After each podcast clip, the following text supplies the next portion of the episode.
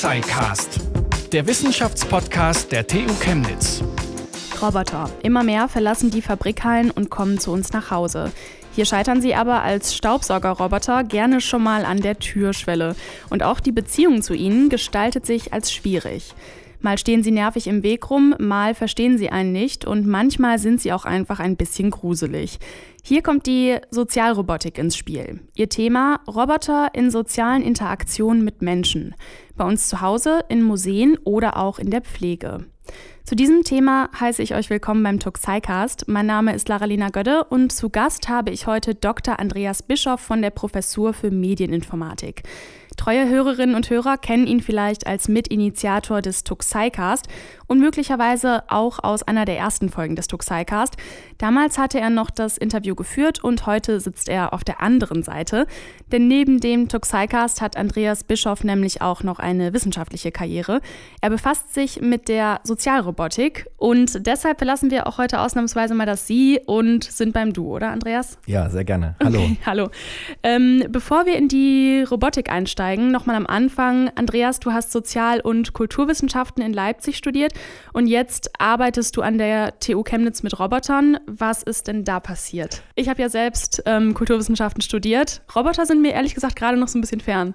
Ja, also das war auch nicht geplant, wie das so häufig ist. Ähm, das hat sich so ergeben und mir war das auch sehr fremd. Also meine eine der Motivationen, sich dann da auch so reinzukriegen in das Thema, war auch, dass ich das auch alles sehr komisch fand. Also gerade mit meinem so geistes- oder gesellschaftswissenschaftlichen Hintergrund fand ich das alles eine unglaubliche so Anmaßung. Die Vorstellung, man baut jetzt Maschinen, die interagieren können. Ja, mhm. Weil wenn man, wenn man was sozialwissenschaftlich studiert hat, weiß man, wie kompliziert Interaktionen sein können, was es alles braucht, wie viel da so eigentlich alles reinspielt, wie fragil das auch zum Teil ist. Und da die Vorstellung, wir bauen jetzt einen Roboter, der das übernimmt, das fand ich, wie gesagt, erstmal eigentlich anmaßend und hat mich aber auch gleichzeitig gereizt. Also dann so zu fragen, wie machen die das eigentlich? Und so bin ich da zu dem Thema gekommen. Und ganz grundlegend muss man vielleicht mal sagen, dass eigentlich viel mehr Geistes- und Sozialwissenschaftlerinnen in die Technikentwicklung gehen sollten, weil wir werden da gebraucht. Also ähm, einmal so ganz, könnte man sagen, so opportunistisch, weil irgendwie muss da auch mit empirischen Daten gearbeitet werden. Mhm. Aber auch so ein bisschen unsere Wissenschaftskultur, die ja mehr so aus Fragenstellen abzielt, mhm. auf Reflexionswissen, auf auch so Problematisierung die tut der Technikentwicklung, gerade dann, wenn sie mit Menschen zu tun hat, äh, gut. Das gibt es da nämlich so nicht so stark verbreitet und deswegen können wir da eine gute Rolle spielen. Mhm. Klären wir erstmal die Basics. Ab wann ist denn eine Maschine überhaupt ein Roboter? Wie würde man das definieren? Da gibt es auch so, na, da gibt es natürlich wie immer in der Wissenschaft Streit. Ähm, mhm. Ein relativ verbreitetes Paradigma ist, dass man sagt, einen, ein Roboter ist eine Maschine, die etwas wahrnehmen kann, ähm, dann in irgendeiner Form was plant oder diese Wahrnehmung verarbeitet und dann handelt. Also, wobei das ein sehr schwacher Handlungsbegriff ist, also Action, die irgendwas tut, sagen wir es mal so. Ja? Mhm. Also ähm, wahrnehmen, planen, tun, könnte man das so ein bisschen übersetzen.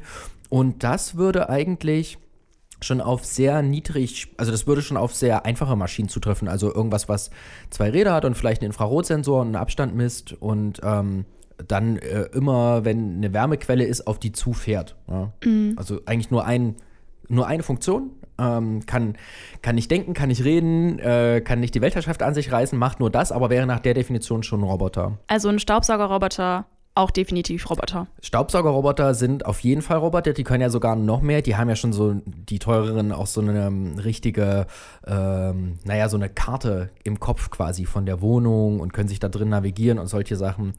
Ähm, genau, also mhm. Roboter, äh, man würde sagen, es muss sich bewegen können. Dann gibt es aber schon so Streit. Also dann gibt es so gibt ja welche, die bauen in Anführungszeichen nur so einen Arm, der auf dem, auf dem Tisch ist und irgendwie was greifen kann.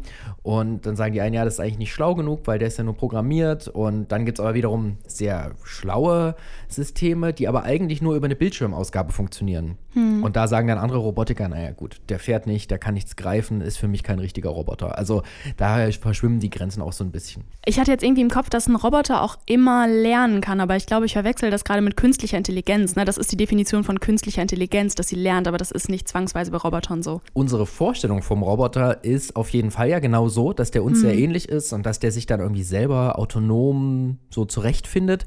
Ähm, die Realität von Robotern sieht anders aus, weil, weil man will, dass die Dinger funktionieren und dass sie sicher sind, äh, baut man sie lieber so, dass sie nicht lernen. Also gibt ihnen sehr vorgegebenes Set.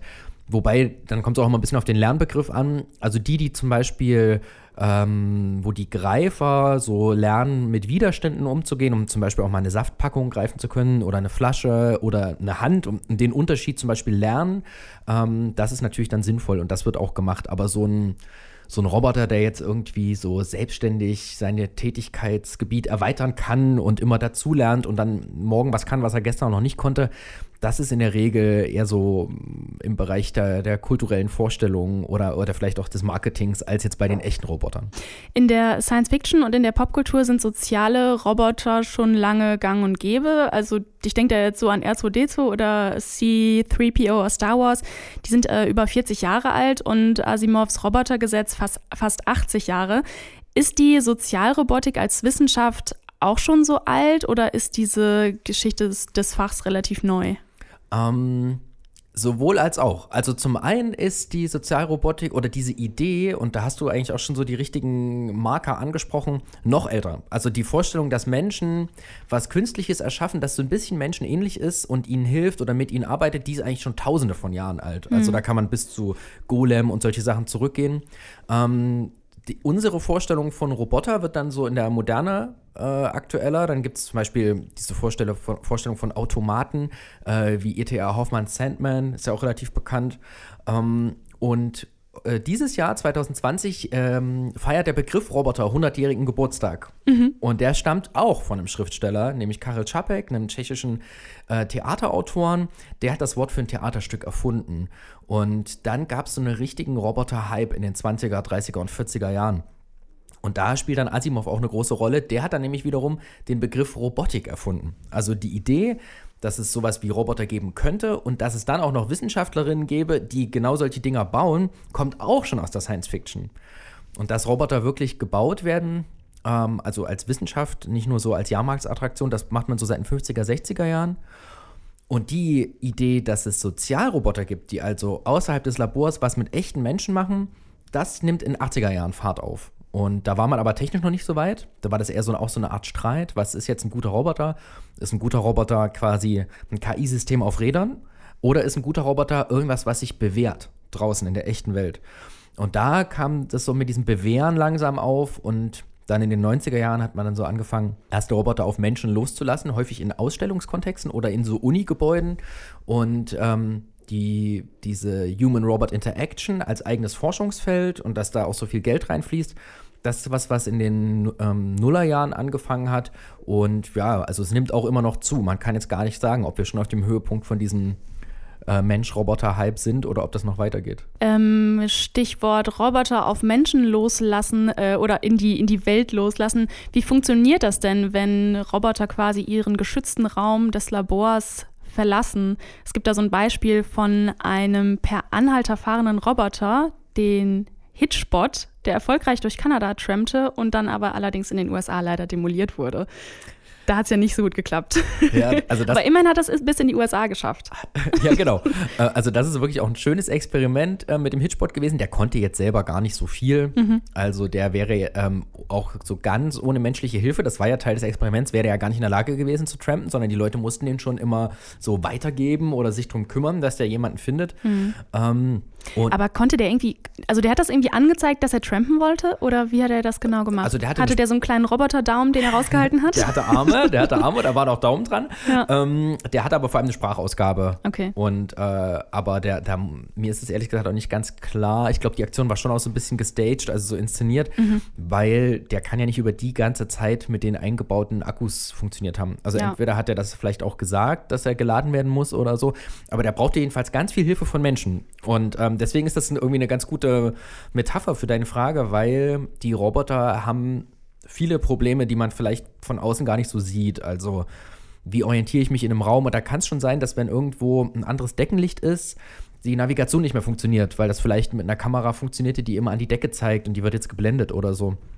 Das heißt, wenn Roboter rausgeschickt werden, dann muss immer erstmal irgendwie die Umgebung auch so ein Stück weit angepasst werden. Das kann man unsichtbar machen mit irgendwelchen Reflektoren oder so Bändern auf dem Boden hm. oder mit Chips oder so. Aber es ist sozusagen eigentlich ganz lustig, auch immer auch schön zu sehen, wie Robotikforschende sich so wirklich wie so ein, wie um ein Baby oder um ein Haustier um den Roboter kümmern. Das ist extrem pflegeintensiv. Hm. Ich könnte mir auch vorstellen, dass man so als Wissenschaftler, wenn man Roboter entwickelt, irgendwie ist da ja so eine Beziehung da, oder? Also im Gegensatz zu irgendwie eine andere Maschine entwickeln, ne? Irgendwie ist da immer ein bisschen, ja. Also es, es kommt so ein bisschen drauf an. Auf der einen Seite gibt es natürlich dieses, man beschäftigt sich lange mit etwas. Ja. Ähm, das könnte ja auch bei einer Biologin sein, ne, dass die sich so mit ihren Laborkulturen irgendwie, sagen wir mal, emotional anfreundet und sagt, ah, mhm. meine Bakterien oder so. ähm, aber wie, wie in jedem Job ähm, führt die Routine auch dazu, dass äh, Technikwissenschaftler den Roboter dann häufig doch eher als ein System sehen und sehen, okay. was kann kaputt gehen, was sind so die Einzelteile. Und da gab es eine interessante Sache, hat mir ein Forscher mal erzählt, der hat mal in seinem Büro äh, in seinem Labor ähm, Besuch bekommen von einer befreundeten Kunststudentin. Und die hat sich dann den Roboter, an dem er seit einem Jahr rumbastelte für sein Dissertationsprojekt, da ging es um, der sollte auf so einem Rad fahren können, angeschaut und sagte, wow, jetzt zeig mir mal hier dein Werk. Und sie hat das so im amerikanischen Englisch war das so äh, Show me your piece. Mhm. Und ähm, da hat er gecheckt, ah, was für mich so eine kleine, blöde Maschine ist, die nicht funktioniert, ist für andere ein, ein Werk, ein, ein Stück, ein Ding, etwas mit Bedeutung. Mhm. Und das ähm, das ist interessant, äh, dass das lernen Robotiker teilweise erst in der Auseinandersetzung mit äh, anderen Menschen, auch mit technischen Laien, dass die in ihre Maschinen häufig mehr reininterpretieren, als die Ingenieure selber da drin sehen. Mhm, mh. Ja, weil es von außen natürlich auch immer wie so ein ja, Buch mit sieben Siegeln ist irgendwie, ne? So, keine Ahnung, was da in diesem Ding passiert, irgendwie funktioniert es. Ähm, Du sprichst im Zusammenhang der Sozialrobotik von Wicked Problem und dass es nicht nur um die Roboter geht, sondern auch um die Konstrukteurinnen und Konstrukteure, haben wir gerade schon so ein bisschen besprochen. Aber kannst du uns das nochmal genau erklären, was du mit diesem Wicked Problem meinst? Mm, Wicked Problem, das ist so ein Begriff ähm, eigentlich aus der Stadtplanung, aus den 50er und 60er Jahren. Mhm. Und da haben Leute, die das machen, so, da gab es so einen großen Streit, wie macht man das eigentlich? Und damals hat man sehr so gerne von Systemen her gedacht und hat gesagt, okay, ähm, so eine Stadt, da gibt es also Wohnen, Gewerbe und Infrastruktur und Transport und das kann man so von oben irgendwie planen und das muss so systemisch gedacht werden. Und dann haben so andere Leute gesagt, naja, aber ist euch nicht schon mal aufgefallen, dass manchmal machen wir uns einen Gedanken und dann bauen wir was und dann reagieren die Leute ganz anders darauf. Und ähm, da kam eigentlich dann so, die, da gab es so eine theoretische und auch praktische Auseinandersetzung, was für eine Art von Wissenschaft man eigentlich ist in der Architektur und in der Stadtplanung. Ne? Also man, man kann ja nicht nur Häuser um ihrer selbst willen bauen, sondern es geht darum, dass Menschen da drin etwas tun. Hm. Die, die, und diese Praktiken der Menschen, ähm, die sind manchmal anders, als das geplant war. Die sind manchmal widerständig, die sind manchmal ja sogar bösartig, kann man sagen. Und deswegen ist die sozusagen die Art von Problemen, mit denen Stadtplanung und Architektur ähm, zu tun haben, sind eben nicht mathematische oder technische Probleme, sondern so Wicked Problems. Mhm. Also äh, heißt ja übersetzt auch so bösartig oder widerständig. Also Probleme, die sich eben nicht so einfach lösen lassen, wo die Definition des Problems auch schon Teil der Lösung vorwegnimmt ähm, mhm. oder wo die Vorstellung, die die Leute, die das Problem definieren und auch die Leute, die später die Nutzerin sind, ähm, eine Rolle spielen, wie gut die Lösung funktioniert. Und dieses Wicked Problem, dieser Begriff ist wie gesagt eigentlich auch schon 70, 80 Jahre alt, aber der passt eigentlich super auf die Robotik, weil in dem Moment, wo die Robotik die Labore und die Fabrikhallen verlässt, wird sie zum Wicked Problem, weil nämlich die zentrale, wir würden sagen, Gelingensbedingung, also das, was am Ende darüber entscheidet, ob ein Roboter funktioniert oder nicht, jetzt außerhalb der Maschine liegt. Die Maschine kann nicht mehr alleine darüber bestimmen und ihr Design ob sie ein guter Sozialroboter ist, sondern das hängt von der sozialen Situation ab, in der er eingesetzt wird, von den Vorkenntnissen, Wissen, Bedürfnisse der Leute, die damit interagieren und auch sozusagen von den Absichten der Robotikerinnen und Robotiker, die ja da auch eine größere Rolle spielen, als sie manchmal selber zugeben wollen. Und das heißt eigentlich Wicked Problem, also dass ein Problem nicht nur technisch und mathematisch ist, sondern dass es so interpretativ wird und dass es auf einmal gar nicht mehr so leicht einzugrenzen und zu bearbeiten ist. Ich stelle mir gerade vor, dass man dieses äh, Wicked Problem eigentlich doch gut mit Testläufen dann umgehen könnte und vor allem mit möglichst vielen Testläufen, um quasi die Alltagstauglichkeit zu testen, oder? Ja, also ähm, nahes Arbeiten an und mit der Empirie ist, glaube ich, einer der besten, oder also Empirie der tatsächlichen Welt, ja. äh, ist, glaube ich, einer der besten Wege, um mit Wicked Problems umzugehen. Die Frage ist halt so ein bisschen, wie macht man das? Also holt man sich die Welt ins Labor baut man sich eine, eine Küche ins Labor und ein Sofa und lädt zwischendurch mal alte Leute ein und sagt, hier, das ist so ein Roboter, der Assistenzroboter sein soll, äh, versucht den jetzt mal mit dem iPad zu steuern. Oder geht man halt in echte Wohnungen von alten Leuten und guckt überhaupt erstmal, was das Problem ist. So, und mhm. ähm, in dem Vergleich wird schon so ein bisschen deutlich, in der Art und Weise, wie Sozialrobotik mit Empirie umgeht, ist häufig schon vorweggenommen, dass der Roboter die Lösung ist.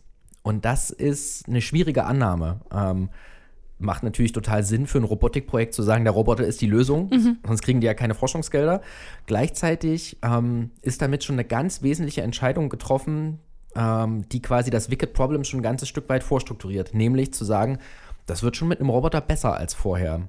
Und das ist eben in vielen Fällen gar nicht so und da muss erstmal viel ausgehandelt werden. Und deswegen versuchen heutige Robotikprojekte schon sehr früh, ähm, zum Beispiel in der Pflegerobotik, in Altenheime zu gehen, Pflegewissenschaftlerinnen und auch Leute, die da arbeiten, in die Projekte mit einzubeziehen, weil man eben gemerkt hat, die letzten 20 Jahre, einen Roboterprototypen bauen, den dann von Leuten testen zu lassen, das reicht nicht. Da, da sind noch keine Roboter bei rausgekommen, die jetzt wirklich irgendjemanden auf breiter Fläche was nützen. Mhm.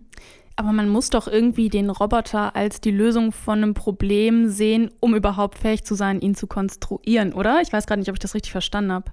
Ja, nee, absolut. Also ähm, so funktioniert ja auch Wissenschaft. Ne? Ja, du, ja. du, musst ja vorher sagen, was du machen willst, sonst kriegst du keine Gelder dafür. Mhm.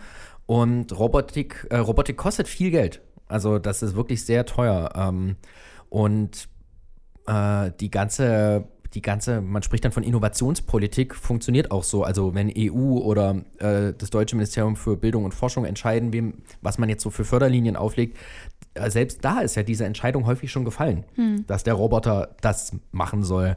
Ähm, und wenn diese Entscheidung sozusagen oder diese Idee dann aber auf die Realität trifft, nämlich auf ein echtes Pflegeheim, wo dann wirklich sowas rumfährt, das ist dann nochmal irgendwie, das ist dann nochmal eine Realität eigener Ordnung. Also es ist nicht gesagt, dass das, was auf dem Papier steht, dann in der Praxis auch funktioniert. Ähm, wenn man jetzt an so einen Roboter im Pflegeheim denkt, dann sind die ja meistens, sehen die ja meistens so aus wie so äh, maschinenhafte Menschen.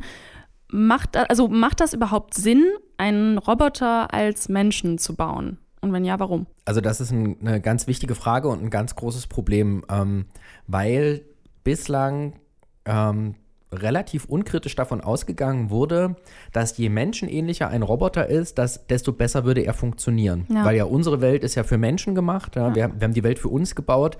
Und wenn ein Roboter in der bestehen wollen würde, müsse er schon im Grunde so ähnlich wie wir funktionieren. Also irgendwie ein Kopf, ein Torso, mhm. aufrecht, Arme. Beine ist nochmal eine andere Sache. Äh, das hat man häufig aus praktischen Gründen dann weggelassen, weil es relativ schwer ist. Ähm, aber so irgendwie wenigstens der Oberkörper wie ein Mensch. Und dann hat sich an vielen Stellen gezeigt, dass das eben gar nicht so gut ist. Ähm, zum Beispiel ist es ein Problem, wenn ein Roboter den Eindruck erweckt durch seine äußere Gestaltung, dass er etwas könne, was er gar nicht kann. Ja. Zum Beispiel wirklich verstehen mhm. oder auf Menschen zugehen. Und wenn das dann in der Interaktion ähm, so relativ schnell zusammenbricht. Also wenn der, der, nickt und der legt seinen Kopf schräg, versteht aber nicht, wenn ich sage, ähm, hol mir mal die Tasse. Wenn er dann mhm. dreimal hintereinander sagt, wie dieser Pepper-Roboter, dieser schöne weiße Roboter mit den großen Augen, mhm. passiert relativ häufig, dass der einen schlecht versteht. Äh, Entschuldigung, ich habe dich nicht verstanden. Dann denkst du halt, wenn das das zweite Mal passiert, was ist das eigentlich für ein dummes Ding? Ja. Und bist sauer und benutzt es auch nicht mehr. Ja. Und das passiert relativ häufig. Und gerade in der Pflegerobotik zum Beispiel ist es ein noch größeres Problem, weil wir da in einem Bereich sind, wo wir ja schon ohne Maschinen sagen, das ist was ganz Sensibles, hm. was ganz Intimes. Ähm, ähm, wir, wollen, wir wollen ganz persönlich darüber entscheiden können, wer uns wie berührt oder wie unsere, unsere Großeltern behandelt werden. Und wenn da jetzt eine Maschine reinkommt, die wie ein Mensch gemacht ist, führt das einen ganzen Rattenschwanz von Problemen mit sich. Nämlich ähm, die Frage der Ersetzung von menschlicher Arbeitskraft. Das ist natürlich das größte Problem auch für die Pflegekräfte, die Roboter zu einem Großteil ablehnen und zwar nicht deswegen, weil sie äh, Roboter kennen oder ähm, weil sie nicht das Gefühl hätten, dass ihnen doch mal irgendjemand helfen könnte, weil es nämlich ein echt schwerer Beruf, sondern weil diese Roboter häufig wie Menschen gestaltet sind. Wenn das aber zum Beispiel einfach nur ein Kasten wäre, der hinterherfährt, wo man was drauflegen kann, der einem automatisch folgt, oder wenn das ein, ein Glas wäre, was vibriert und sich bewegt, um anzuzeigen, trink mal wieder was, dann wäre das nämlich ein ganz anderes Problem. Und das ist auch so ein ein Punkt, den wir in einem Projekt, was wir gerade mit der Bauhaus-Universität in Weimar machen und mit Robotikern in Odense in Dänemark ganz stark verfolgen. Also wie kann ein Roboter aussehen, der nicht wie ein Mensch aussieht und trotzdem oder gerade deswegen nützlich ist, gerade im Pflegekontext. Mhm. Und da ist lustigerweise die Robotik erst relativ am Anfang. Und wie kann so ein Roboter zum Beispiel aussehen?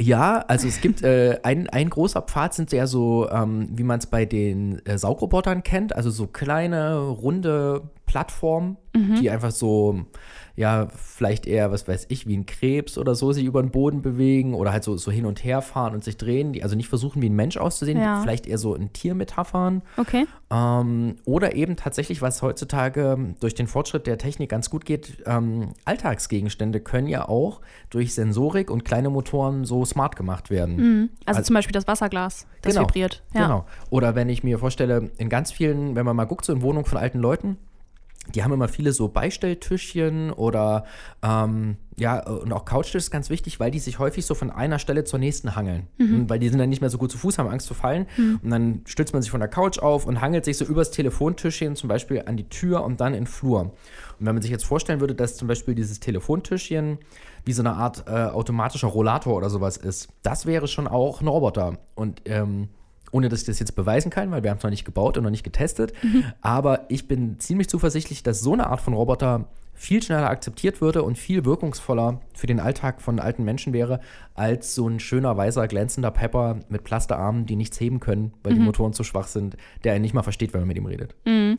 Es wird ja auch äh, viel in die Richtung geforscht, dass Roboter der Zukunft vielleicht irgendwann Gefühle lesen können und selber Gefühle ausdrücken können, in Anführungszeichen. Empfindest du das als sinnvoll oder ist das irgendwie nur eine unnötige Spielerei?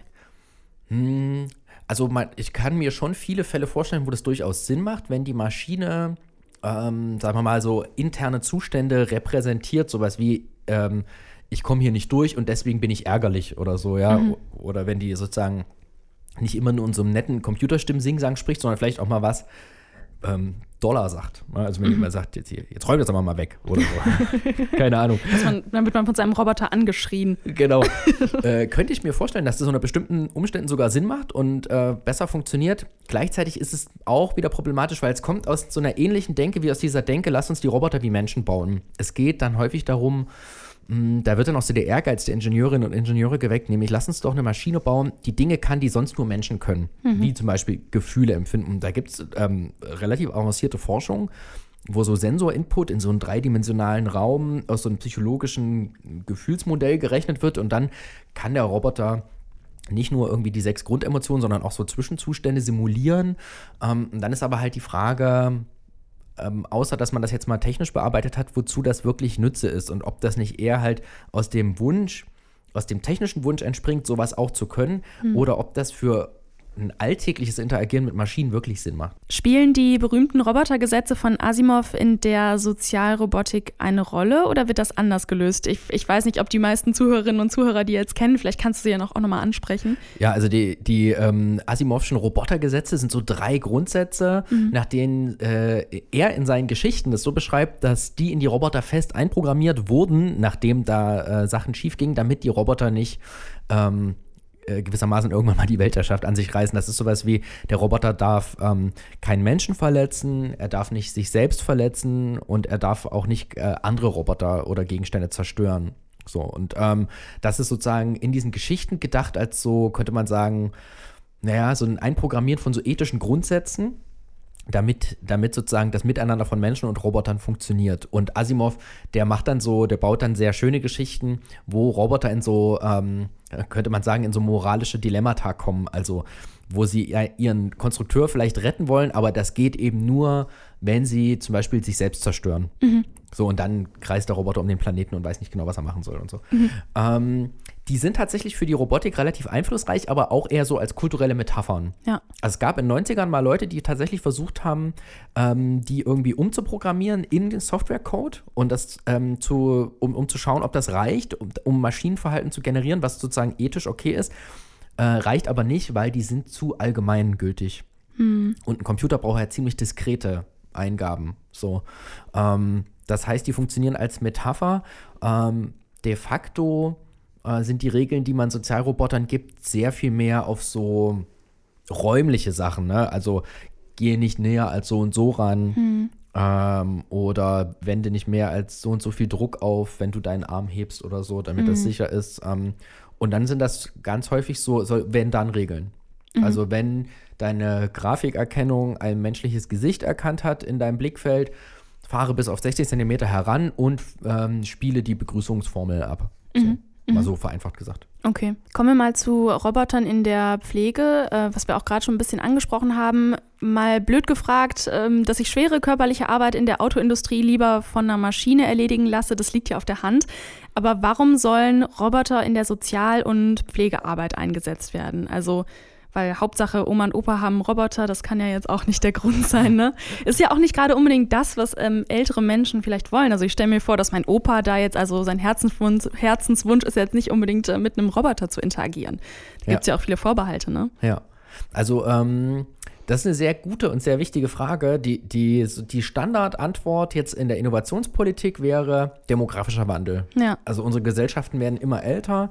Dann ist Japan immer so das negative Vorbild und ähm, die Entwicklung wird ja in ähm, Europa und Deutschland und vor allem Ostdeutschland sehr ähnlich sein, dass also immer mehr alte Leute von immer weniger jungen Leuten irgendwie versorgt werden müssen, sowohl im volkswirtschaftlichen Sinne als auch ganz praktisch. Und Pflege ist halt ein nicht gut bezahlter Beruf, der tierisch auf die Knochen geht. Ähm, viele Frauen arbeiten in der Pflege, wenige Pflegekräfte können wirklich bis zum Renteneintrittsalter genau diese Arbeit machen, weil es geht tierisch auf den Rücken. Ähm, und deswegen bietet sich tatsächlich so eine ähm, physische Unterstützung in dem Pflegebereich schon absolut an. Die Frage ist halt, warum das ausgerechnet Roboter sein sollen. Ähm, und da gibt es viele Gründe, die dann wiederum gar nichts mit der Pflege zu tun haben. Eben zum Beispiel der Wunsch, ähm, dass man das nicht über Zuwanderung in die Arbeit löst. Ne? Weil das wäre eine einfache Sache. Ne? Wenn man sagt, okay, wenn das Pro Problem ist demografischer Wandel, äh, Pflegenotstand, dann lasst uns doch Pflegekräfte aus Südostasien oder Osteuropa ausbilden und die auf unseren Arbeitsmarkt holen. Das scheint politisch eben nicht gewünscht zu sein und gleichzeitig kann man natürlich mit so einer Politik, die das unterstützt, dass Roboter entwickelt werden, ist natürlich auch wie ein riesiges Konjunkturprogramm. Das schafft Stellen in der Wissenschaft, in der Forschung, in der Industrie. Und das ist so der, das ist so der Hintergrund, den man wissen muss, warum so viel über Pflegerobotik gesprochen wird. Ähm, in der Pflege selbst ähm, gibt es, wie gesagt, viele Tätigkeiten, die gut automatisiert oder zumindest durch robotische Unterstützung verbessert werden könnten. Hebesachen, ähm, Leute aus Betten, zu, äh, Transfersachen vom Bett auf den Toilettenstuhl, solche Sachen. Ähm, aber auch sowas wie äh, Essen austragen oder irgendwie Medikamente vorsortieren. Warum soll das jemand machen? Also das kann eine Maschine manchmal sogar besser als ein Mensch.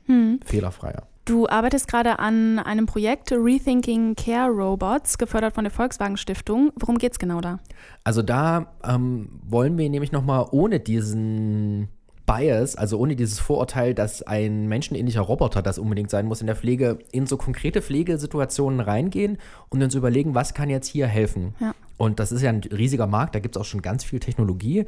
Also wir wollen jetzt nicht die Zwölften sein, die so, eine, äh, so ein automatisches Bett, was so die Leute so erst aufrichtet und dann so halb raushebt, ähm, äh, äh, bauen. Äh, da gibt es schon andere, gibt es Angebote, aber ähm, vieles findet, wie gesagt, unter so falschen Grundannahmen statt, nämlich dass eben ähm, ein Pflegeroboter einen Kopf und einen Torso und Arme haben muss. Und da haben wir jetzt ähm, äh, Feldforschungen gemacht, also waren in einem Pflegeheim in Weimar und in Dänemark. Und die Kollegen haben da richtig mitgearbeitet, also die haben da richtig auch Nachtschichten gemacht. Und dann haben wir da mit Designern zusammen so bestimmte Probleme isoliert und jetzt haben wir 27 Prototypen äh, erstmal auf Papier entwickelt und die werden wir jetzt in den nächsten zweieinhalb Jahren so schrittweise mit Bewohnerinnen in dem Pflegeheim und Pflegekräften äh, umsetzen. Manchmal wird es nur ein Video, sag ich mal, also wo man so an dessen, an dessen äh, Beispiel man gut diskutieren kann, wie könnte ein Roboter jetzt aussehen.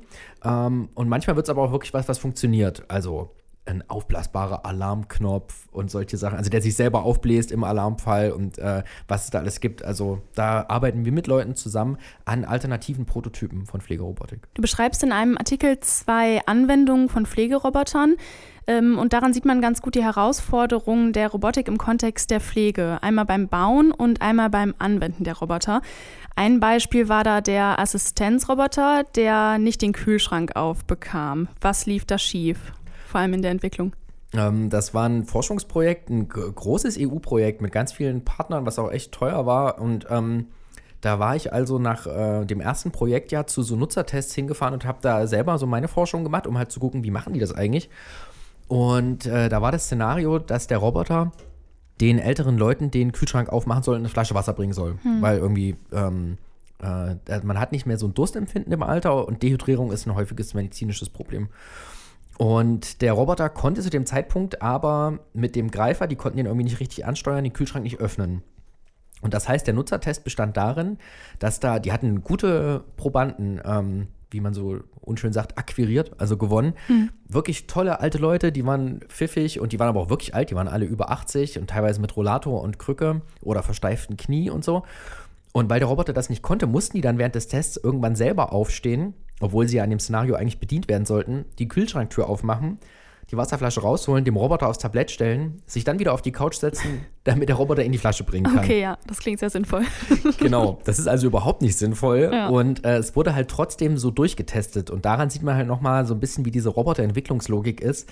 Die Aufgabe wird zerlegt in ganz viele Kleinschritte und ähm, auch wenn ein einzelner Teilschritt gerade technisch nicht machbar ist, wird das trotzdem zusammen getestet, auch wenn sozusagen dann der Sinn oder mhm. die Bedeutung dessen, was da passiert, gar nicht mehr intakt ist. Ja. Mhm. Und das passiert relativ häufig leider bei so Pflegeentwicklungen, dass es sehr von der technischen Seite her gedacht ist, so in Zerlegung von Kleinschritten und ganz viel, was den Kontext, die Bedeutung, die Bedürfnisse der Leute angeht, dann in diesem Prozess gar keine Rolle mehr spielt. Wäre dann auch so ein Beispiel für so ein Wicked Problem?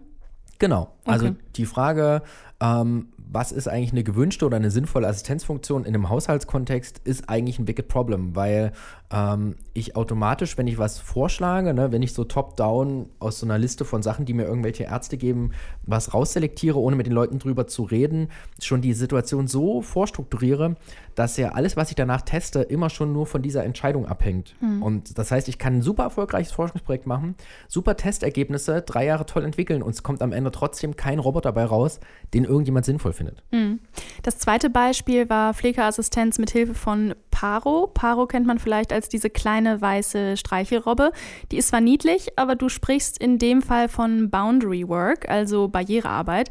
Was bedeutet das? Was war da das Problem? Das war ein äh, Forschungsprojekt, das war eines der ersten europäischen Projekte, wo man auf die Idee kam, ähm, äh, lass uns das doch jetzt mal wirklich empirisch probieren. Also wie können wir Pflegeroboter in Pflegeheime einsetzen? Mhm. Und diese Roboter, die gibt es schon seit 2006, ähm, auch in Europa. Also einer, ist schon wirklich lange, einer der ersten Pflegeroboter überhaupt und vor allem der erste, der so ein CE-Gütesiegel hatte. Und da waren Forscher in Niederlanden und die wollten das gerne als erst in Europa testen. Was meinst du mit dem Gütesiegel? Was äh, ist das? Na, ähm, so ein äh, vom Verbraucherschutz quasi freigegeben, dass, okay. man, dass man die benutzen darf. Ja? Also, dass die ja. sich nicht selbst entzündet oder so. okay. Ja. Und ähm, das war halt ganz wichtig, weil wenn du nämlich mit so Technologie ins Pflegeheim gehst, dann triffst du ja erstmal auf so eine ganz eigene Welt aus Bürokratie und Vorschriften. Hm. Du kannst da ja auch gar nicht irgendeinen Roboter hinstellen. Du brauchst ähm, Genehmigungen von irgendwelchen Behörden, du brauchst Zustimmung der Angehörigen, wenn zum Beispiel die Leute gar nicht mehr selber entscheiden können, ähm, ob sie das wollen oder nicht. Und du musst natürlich, das Personal muss mitmachen, das muss irgendwie in die Dienstpläne reinpassen. Das ist also ein riesen Rattenschwanz von Problemen, auf die Robotiker dann so treffen, wenn sie das Labor verlassen. Und da müssen die halt ganz viel ähm, von dieser so Grenzarbeit machen, ja. Also die müssen den Pflegekräften zum Beispiel erklären, dass der Roboter niedlich ist und ihnen nicht die Arbeitsplätze wegnimmt. damit, mhm. damit die irgendwie auch Bock haben, an dem Projekt mitzumachen. Die müssen den Angehörigen erklären, dass es kein Spielzeug ist und ihr Opa, der zwar dement ist, aber dass der hier nicht für dumm verkauft wird, ja, sondern dass das ein Therapieinstrument ist, mhm. was zum Beispiel die, äh, das morgendliche Waschen ähm, weniger konfliktreich ablaufen lassen soll bei Demenzpatienten, weil die entspannter sind, weil dieser mhm. Robot dabei ist. Die müssen der Heimleitung erklären, dass es für die Heimleitung Sinn macht, mitzumachen.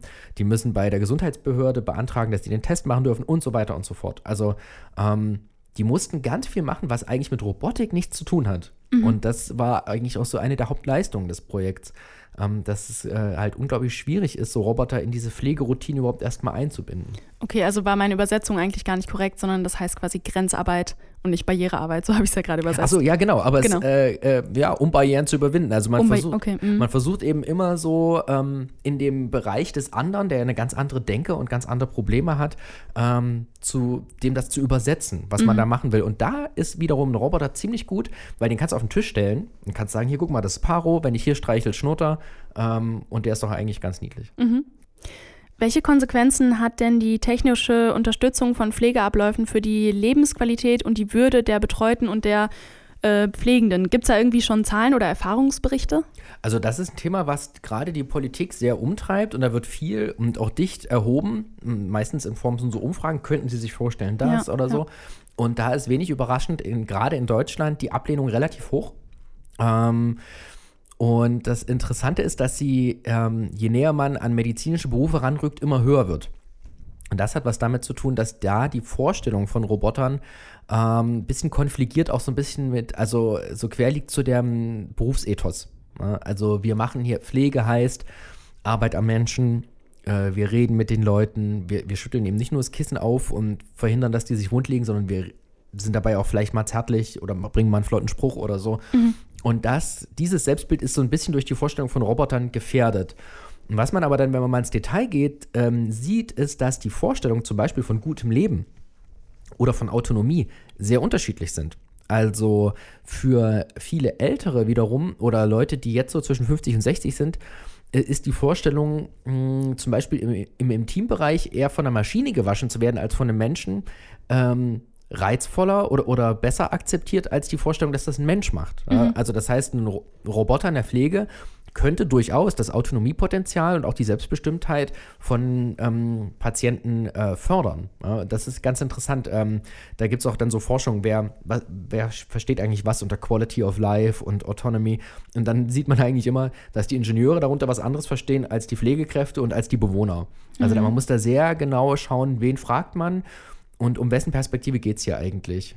Ja, da habe ich jetzt gerade, als du das erzählt hast, äh, das erste Mal drüber nachgedacht, dass ein Roboter ja eigentlich auch immer sehr neutral und sehr, äh, ja, also auch nicht urteilt, ne? Ist ja neutrale Instanz quasi. Genau, der hat, keine, der hat keine, Vorurteile und ähm, der ist dem, der, der äh, hat zum Beispiel auch endlose Geduld. Mhm. Also das ist ja auch so ein Thema, gerade mit Demenz, ne? Da, wenn er dann im fortgeschrittenen Stadium häufig dieselben Fragen gestellt, es mhm. gibt Desorientierung und dem Roboter ist das egal. Den, mm. den, stört das nicht. Der wird nicht aus seiner Routine gerissen, wenn schon wieder Bewohnerin X aus ihrem Zimmer kommt und fragt, wie spät es ist. Der könnte das dann, der sagt das tausendmal am Tag, das stört ja. ihn überhaupt nicht. Ja. Also Roboter haben auch Fähigkeiten, ähm, äh, die sozusagen aus ihrer Limitierung gewissermaßen kommen, die aber gerade in der Pflege auch eine gute Rolle spielen können. Mm zum Thema, ob ähm, ältere Leute überhaupt Roboter möchten. Manchmal muss man ja seine Verwandten zum Beispiel auch so ein bisschen an die Technik ranzwingen. Ne? Man kennt das ja vielleicht so von WhatsApp irgendwie am Anfang. Äh, wollten die alle das nicht und jetzt überfluten die sämtliche Familiengruppen ja. mit Emojis. Jetzt wollen wir das nicht mehr. genau. Ähm, jetzt mal krass gefragt, muss man ältere Menschen da vielleicht dann auch so ein bisschen zu ihrem Glück zwingen? ähm, also man, man muss natürlich nicht und erst recht nicht gegen deren Willen.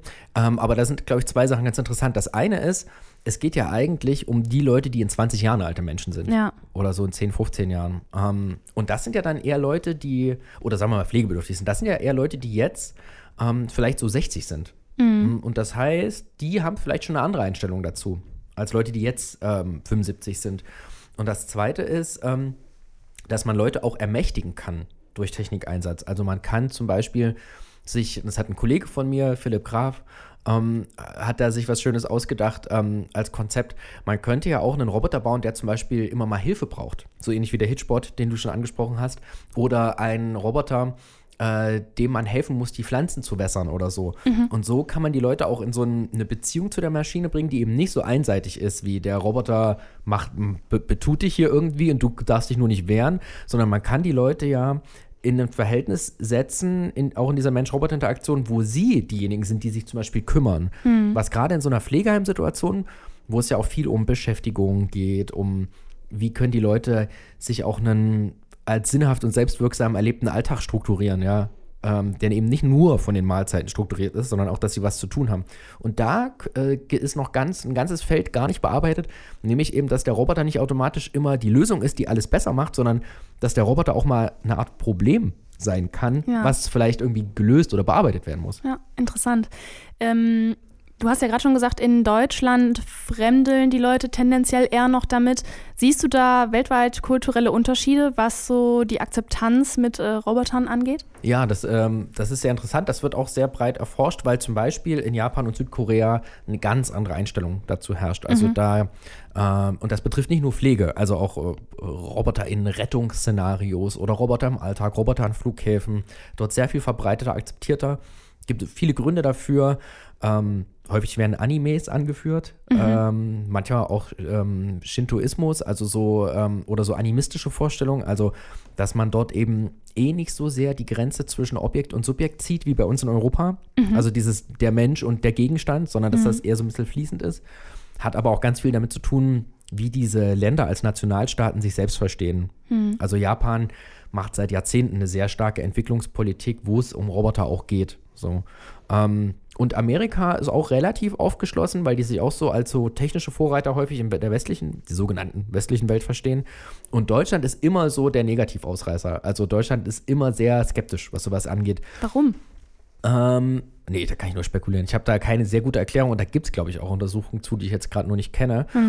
Aber ich will nur sagen, das ist manchmal gar nicht so schlecht. Also wir, es ist kein Zufall, dass sich in Deutschland kein Silicon Valley entwickelt hat. Ja, ne? ja. Aber es ist auch kein Zufall, dass Deutschland in so Fragen wie Algorithmenethik oder KI und Ethik dann wiederum gut ist. Ne? Mhm. Also, sehr vorsichtig ist, meinst du? Genau, ne, dass man auch sozusagen, dass man nicht gleich was als äh, eine Lösung akzeptiert, sondern erstmal fragt, muss das denn so sein? Das ist für Unternehmer schlecht.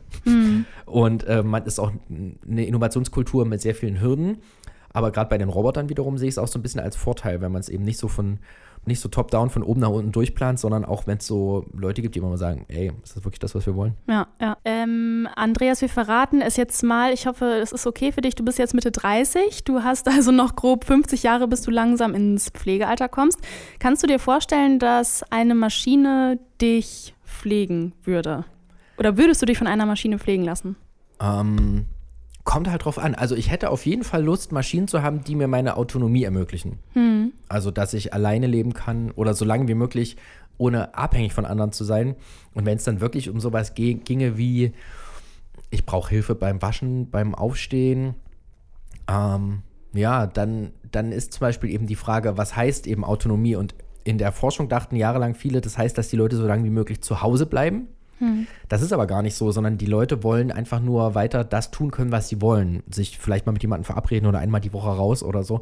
Und manchmal geht das eben besser dann tatsächlich in so einem Pflegeheim-Setting als zu Hause.